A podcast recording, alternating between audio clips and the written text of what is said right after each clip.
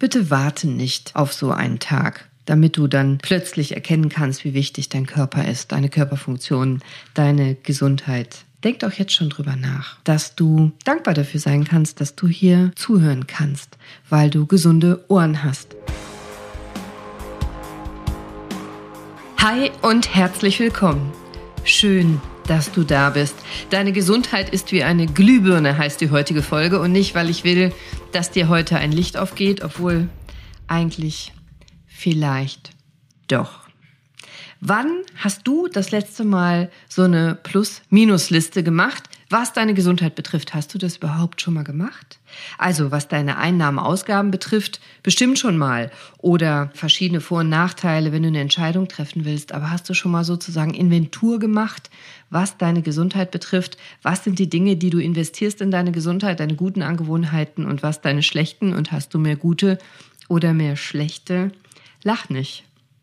Das kann total Sinn machen, aber vielleicht noch mehr am Ende dieser Folge. Ich habe dir nämlich heute eine Geschichte mitgebracht. Und nein, diese Geschichte habe ich nicht selbst geschrieben.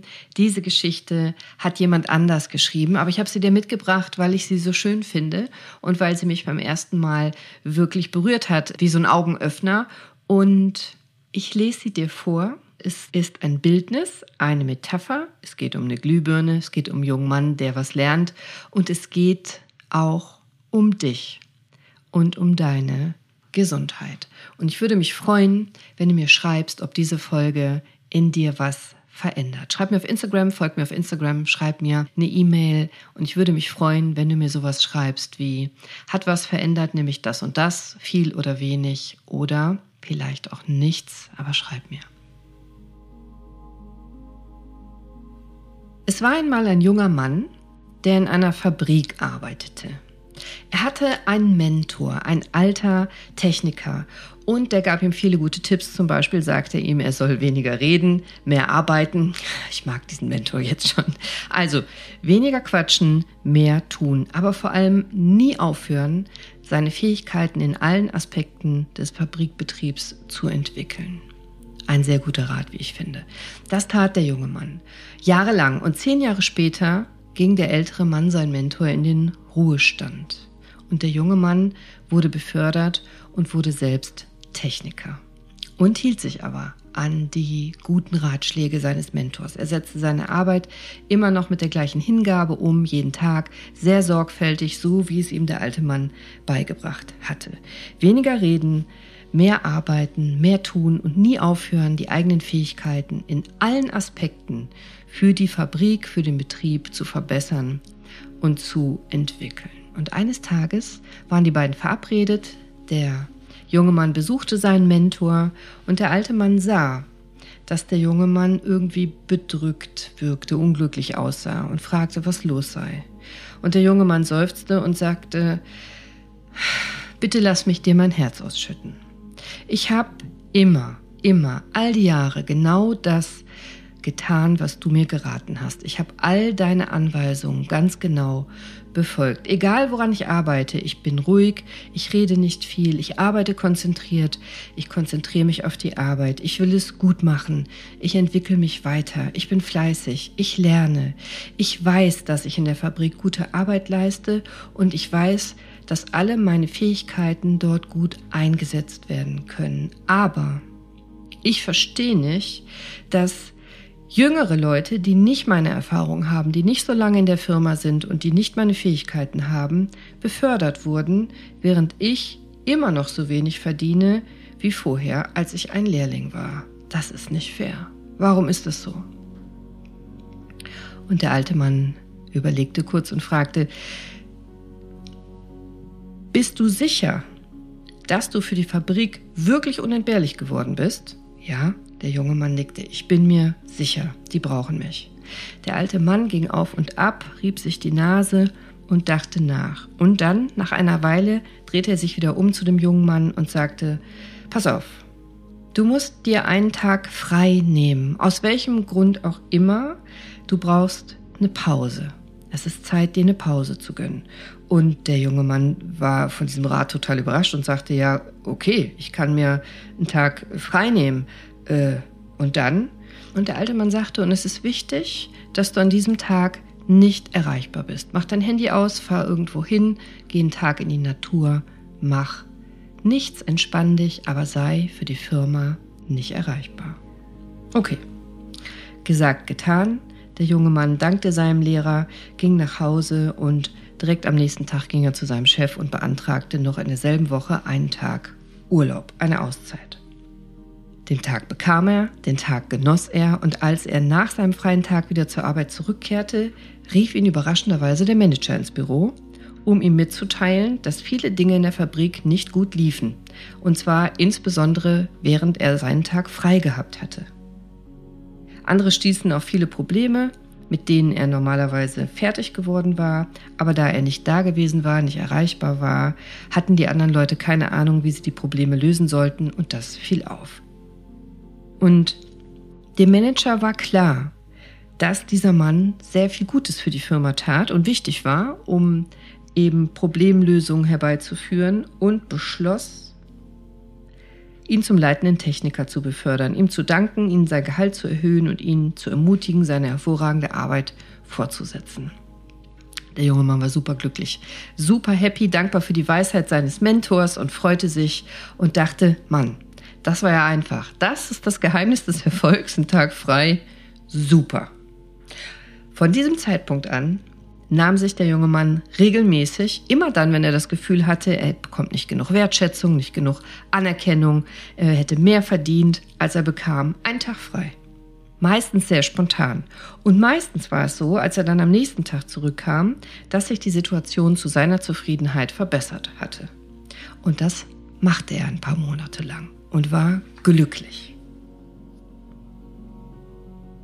Eines Tages wurde der Mann wieder zu seinem Manager gerufen und erfuhr mit großem Schock, dass sein Arbeitsverhältnis gekündigt war. Er war fassungslos. Er konnte es nicht glauben. Er war doch so wichtig für den Betrieb. Wie konnten sie ihn einfach kündigen? Das hat er nicht kommen sehen. Und da er nicht wusste, was er tun sollte, ging er spontan zu seinem Mentor. Er wollte herausfinden, was schiefgelaufen war. Er hatte sich doch an alles gehalten, was sein Mentor ihm gesagt hatte. Warum? fragte er ihn. Warum habe ich meinen Job verloren? Sein Stolz war verletzt. Ich habe alles genauso gemacht, wie du gesagt hast. Nein, hast du nicht, sagte der Mentor. Du bist abgehauen nach der halben Lektion. Du hast die zweite Hälfte nicht gehört, die ich dir sagen wollte. Du hast zwar sofort verstanden, dass niemand auf eine Glühbirne achtet, die immer leuchtet, und erst wenn die Glühbirne irgendwann ausfällt, wenn es dunkel wird, fangen die Leute an, aufmerksam zu werden und erkennen, dass eine Glühbirne, die immer leuchtet, wichtig ist. Sie haben sie vorher für selbstverständlich gehalten und dann fällt ihnen auf, dass es gar nicht so ist. Sie ist nicht selbstverständlich. Aber du bist mit dieser Erkenntnis so schnell davon gestürmt, und bist gegangen, bevor ich dir die zweite Hälfte der Lektion sagen konnte. Zweite Hälfte? fragte der Mann. Dem jungen Mann dämmerte, dass er einen riesigen Fehler gemacht hatte. Was war die zweite Hälfte? Der Mentor sprach langsam und deutlich. Die zweite Hälfte ist viel wichtiger als die erste Hälfte. Die zweite Hälfte ist nämlich die Erkenntnis, dass eine Glühbirne, wenn sie häufig ausgeht, früher oder später ersetzt wird durch eine zuverlässigere. Wer will schon eine Glühbirne, auf die man sich nicht verlassen kann? Du siehst, im Leben, in deinem Leben, gibt es auch Glühbirnen, oder? Also vielleicht sind das Freunde oder Familienmitglieder, die du für selbstverständlich hältst, die immer da sind, die immer für dich da sind und die du erst dann vermisst, wenn sie plötzlich fehlen. Aber ich sag dir, was ich denke, was deine wichtigste Glühbirne ist. Deine Gesundheit. Wenn die nämlich nicht mehr da ist, wenn die plötzlich nicht mehr da ist oder wenn du dich auf deine Gesundheit nicht verlassen kannst, auf deinen Körper, dann hast du ein Problem. Bitte warte nicht auf so einen Tag, damit du dann plötzlich erkennen kannst, wie wichtig dein Körper ist, deine Körperfunktion, deine Gesundheit. Denk doch jetzt schon drüber nach dass du dankbar dafür sein kannst, dass du hier zuhören kannst, weil du gesunde Ohren hast, weil du jetzt gerade irgendwo sitzt, liegst, stehst, Sport machst, arbeitest und dem hier folgen kannst. Genau so ist das mit deinem Körper, wie mit einer Glühbirne, die immer brennt. Dein Körper ist selbstverständlich für dich da, oder?